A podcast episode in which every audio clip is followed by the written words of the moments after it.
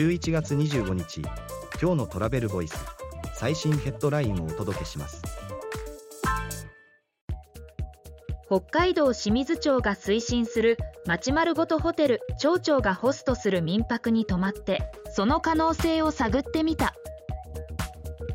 北海道清水町は町丸ごとホテルを実現することで地域経済を活性化させようとしている。安倍町長自らエアビーのホストを務めるなど全国でも先進的な取り組みを進めている。次のニュースです。イベネチア歴史地区への入域を予約制に上限人数を設定。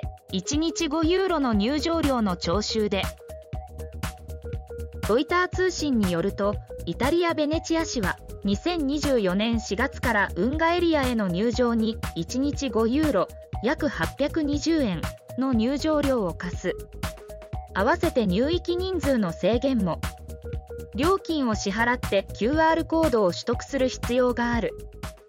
記事の詳細はトラベルボイス .jp で。ではまた明日。